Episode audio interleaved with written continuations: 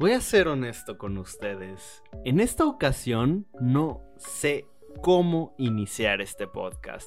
Hay tanto que decir de la filmografía, el estilo, el carisma y la narrativa visual de un director como Jordan Peele que no, encuentro la forma en la que pueda encontrar una estructura para hablar acerca de lo mucho que me inspira su filmografía.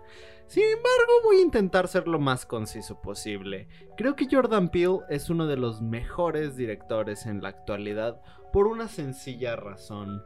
Él, cuando quiere hacer una historia, la hace siempre y cuando tenga algo que decir. Ya no es necesario querer contar una historia o tener algo que contar. Ahora, lo que es necesario es tener algo que contar y sobre todo tener algo que decir. ¿A qué me refiero con esto? Bueno, ya hablaremos de esto más adelante y espero que me puedan entender, tomando como ejemplo su más reciente estreno, la película de terror y ciencia ficción, y me atrevería a decir que es de un género como el que solemos llamar ciencia, no más bien terror cósmico, ese es el término, terror cósmico, que acaba de llegar a salas de cine y tristemente a plataformas de streaming. ¿Y por qué digo que es triste que llegue a plataformas de streaming? Porque mucha gente prefiere optar por la comodidad de verlo en una sala, en la sala de su casa, que ir a la, una sala en el cine. Pero créanme cuando se los digo, amigos, verlo en cines es mucho mejor. En este caso específico, por el evento cinematográfico que Jordan Peele nos acaba de ofrecer. Por eso, en este podcast vamos a hablar de su más reciente película, Nope. Aquí tenemos cine latinoamericano. Comercial. De oro.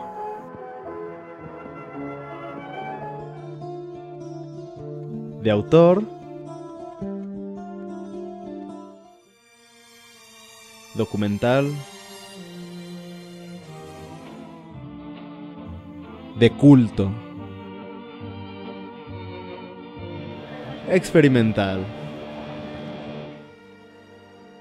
Cine Club, un espacio para todo el cine. Amigas, amigos y miembros del Cine Club, muchas gracias por escuchar este podcast sobre la película de Nope. Es bastante interesante y fue muy grato para mí ver esta película. La vi con mi mamá. Ella no es nada fanática de la ciencia ficción. Creo que lo único de ciencia ficción que le gusta es Star Wars y no le gusta el terror, definitivamente. Ella odia ver películas de terror. Entonces cuando le dije, vamos a ver esta película y me dijo, ¿de qué trata? Le dije, mira, la verdad no sé. Porque, la, la, en serio, cuando veo que Jordan Peele va a sacar algo, digo, ha sacado muy pocas películas, esta es apenas su tercer película en su filmografía, pero cuando veo que Jordan Peele anuncia algo, me despego de sus redes sociales, no veo ningún tráiler, porque Jordan Peele sabe cómo vender una película con un tráiler, pero cuando te entrega la película es algo completamente distinto. Digo, con la película de Us ya nos dimos cuenta de eso. También ocurrió con... esta no la, no la dirigió él, pero la produjo. Que fue Candyman, la serie de El Reboot bastante bueno por cierto, de The Twilight Zone. Entonces cuando veo que Jordan Peele anuncia que va a hacer esta película de Nope, digo, ok, Kiki Palmer, Daniel Kaluuya, se me hacen buenos actores, Steven June, ok, se me hace interesante. Pero veo las imágenes y digo, no, no, no, no, yo quiero alejarme de todo esto para sorprenderme al final. Y la verdad, Jordan Peele, vaya que me sorprendiste. Lo lograste porque empieza la película con un plano que de inmediato te, te, te lleva a estos terrenos tan estoicos del cine de terror, donde tú como espectador estás poniendo todo de tu parte para lograr sentir el miedo y el suspenso. Sin embargo, todo esto se va masificando y se va multiplicando a medida que avanza la película porque la película va en distintos rumbos, va, va conduciéndote hacia distintas aristas y tú no sabes por qué. Eh, yo recuerdo que a lo, más o menos como a los 40, 50 minutos de la película mi mamá me dijo, no le estoy entendiendo nada de qué chingados trata esta película. Y yo le dije, tú tranquila que, mamá, al final todo va a tener sentido. Yo confío en Jordan Peele.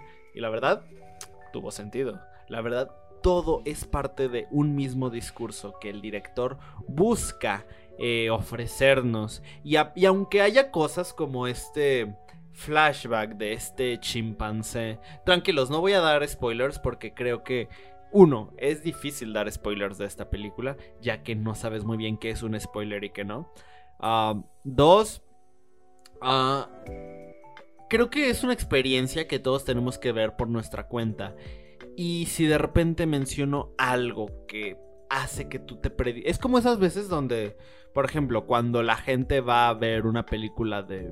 Mm, no sé, bueno, ok, vamos a poner un ejemplo más más actual, la serie de She-Hulk. Ya todos sabemos que va a salir Daredevil. Entonces vemos cada capítulo pensando, oh, en este capítulo saldrá Daredevil. Ya va a salir Daredevil. ¿Qué hará Daredevil? ¿Por qué ahora tiene su traje amarillo? Bla, bla, bla, bla, bla.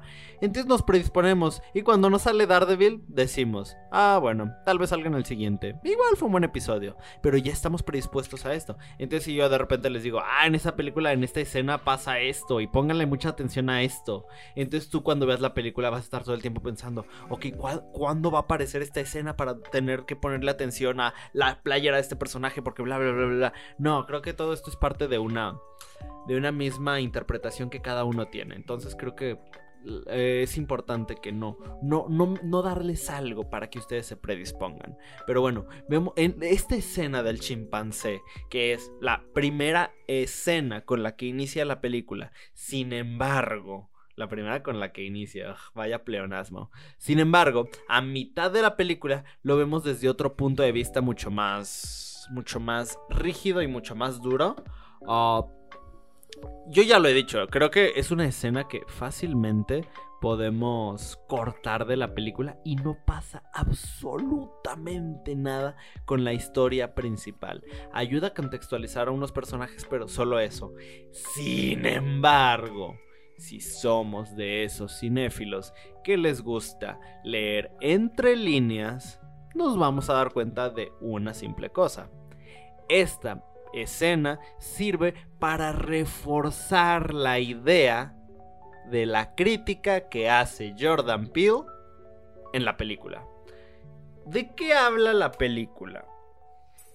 Creo que habla principal y creo que no no no no no es un secreto y mucho menos un spoiler porque la película desde que te la ofrecen se vende como un una parodia hacia cómo la sociedad venera un espectáculo, como ante algo inminente y algo enorme, siempre buscamos observarlo. Una tragedia, un accidente, algo desconocido, siempre lo observamos con estos ojos de asombro, pero no solo eso, también lo que nosotros como sociedad hacemos es apropiárnoslo y nos y también buscar la manera en cómo podemos nosotros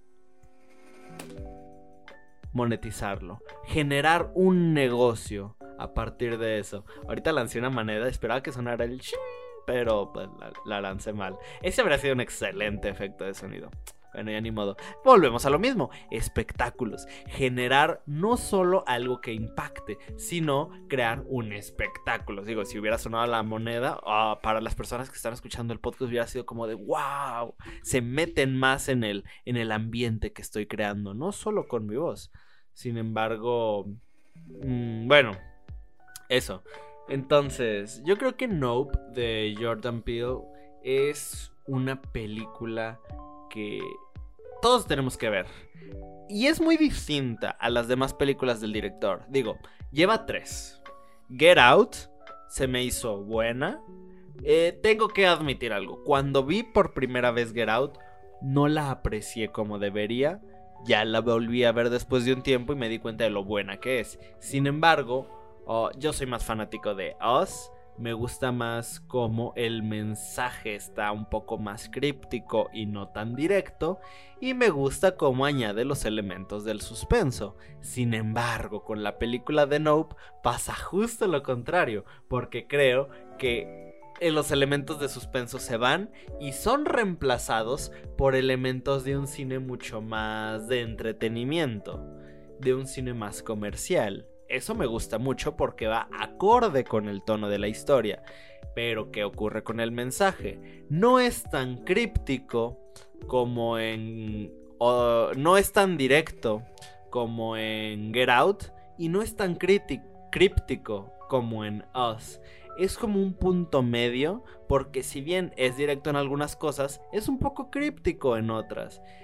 De hecho, creo que Nope es la película perfecta que sirve como punto medio entre Us y Get Out. Y no me refiero a que sea como un universo compartido ni nada. Me refiero a que por la realización, la estructura narrativa que tiene, es como la mitad entre el terror de Get Out pero el suspenso y el entretenimiento de Us. Pero todo esto llevado a este cine catástrofe como el que hacía Roland Emmerich en sus inicios, en los noventas principalmente. Pero es muy buena película.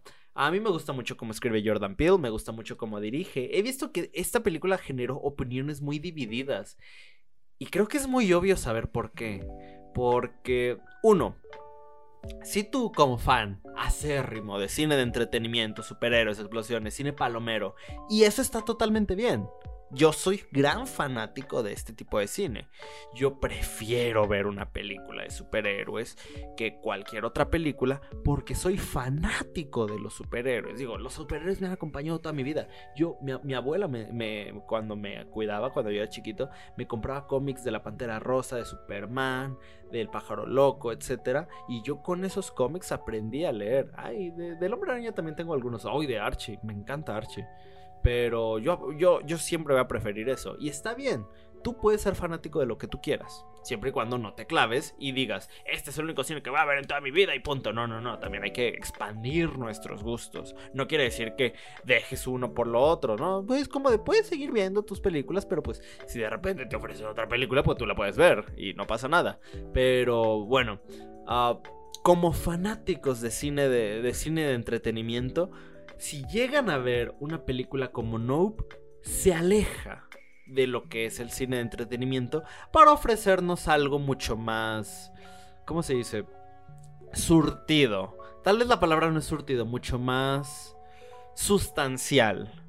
Sin embargo, si eres una persona que busca una película más centrada en el mensaje, en la narrativa, pues Tal vez esta película tampoco funcione por estos elementos de entretenimiento que hacen que la película se aleje un poquito del discurso para irse a lo es, al espectáculo que busca crear.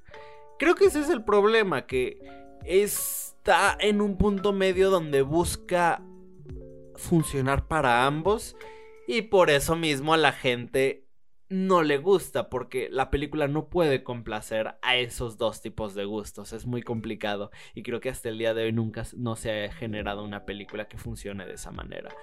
Pero si te pones a analizarla como el producto único que es, te das cuenta de que es realmente un producto. No, no quiero llamarlo producto. No, las películas no son productos, son películas. Es una película que funciona como algo único. Tiene estos elementos que solamente alguien tan versátil como Jordan Peele. Y decir que tan versátil como él no quiere decir que sea único, un mesías del cine. No, no, no, no, no. Pero es que él ya tiene una maestría en cuanto a cómo funciona para distintos géneros. Y eso es lo que me encanta de un director. Ya lo he dicho, por ejemplo, con directores como Edgar Wright. Digo, muchos saben que entre él e Isaac Svan son mis directores favoritos de toda la vida. Pero Edgar Wright ha logrado hacer comedias, ah, terror, suspenso, películas de zombie, de policías, de superhéroes, de cómics. Eh, ya vemos, dejemos un punto medio entre superhéroes y cómics con lo que hizo con Scott Pilgrim. Pero es maravilloso lo que hace Edgar Wright. Y creo que Jordan Peele está en un punto donde también él puede hacer este tipo de cosas. Porque, venga, que él, él empezó haciendo comedia en el programa de Key and. Así que él sabe muy bien. Pero bueno, ya hablamos mucho de Jordan Peele y de su película. Sin embargo, la película no solo se compone de eso. Tiene unos actores maravillosos. Daniel Kaluuya, que pues ya es un icono, realmente. A pesar de ser una persona muy reservada, eh, estuve viendo varias entrevistas de él y tiene mucho carisma. Es de esas personas calladas y reservadas, pero muy agradables. O sea, creo que a mí me encantaría salir un día compartir una cerveza con él o ir por un café, comer unas. Lo que sea, se nota que se a pesar de que es una persona muy reservada, se nota que es muy divertido.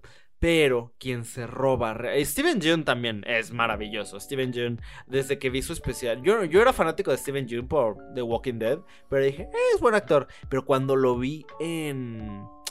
En un viaje que tuvo a Corea con Conan O'Brien. Ahí fue cuando dije, wow, Steven Yeun es un tipazo. Digo, ya lo vimos en Minari el año pasado. Hizo un excelente papel. Creo que fue hace dos. ¿O fue este año?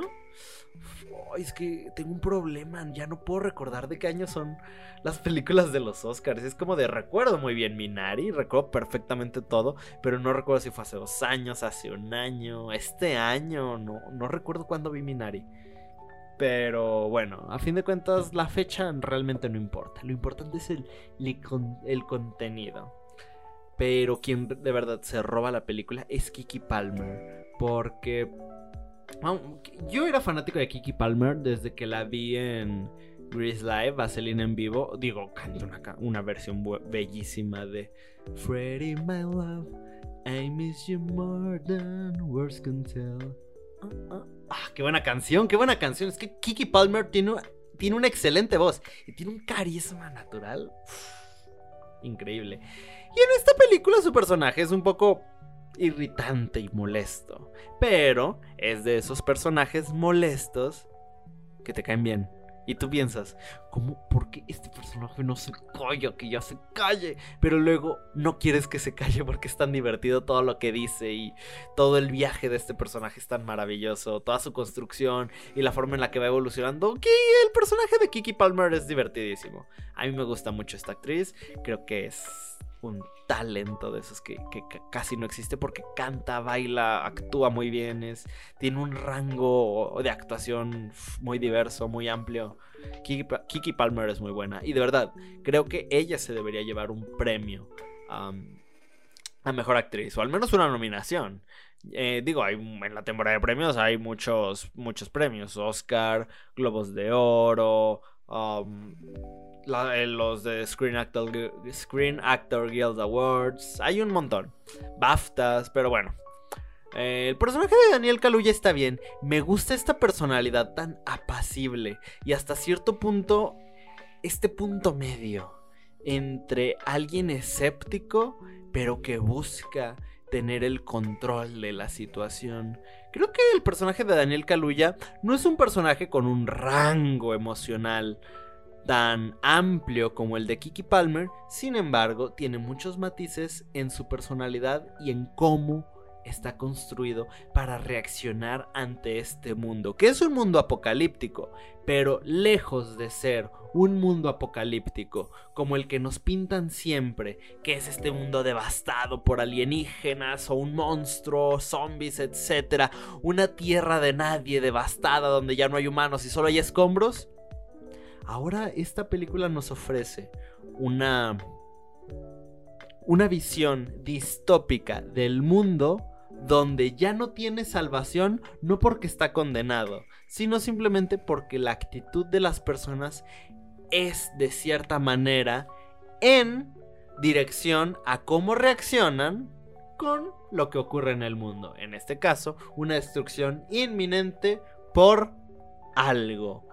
Una nave, un monstruo, un alien, un kaiju, un fantasma, puede ser cualquier cosa, pero la respuesta de eso la tendrás tú cuando vayas a ver finalmente Nope al cine. Y de verdad, vayan a verla al cine, vale totalmente la pena. Es una increíble película. Apoyemos a Jordan Peele porque entre tantos directores que adaptan libros, cómics, etcétera, que está bien, también se agradece que haya directores como Jordan Peele que tienen una idea en su cabeza y la plasman en un guion y la dirigen. Es algo original, no es una adaptación, simplemente porque tienen algo que decir y tienen una postura en torno a algo y una crítica hacia la sociedad. En esta ocasión, la forma en la que la sociedad crea un espectáculo y monopoliza esas cosas.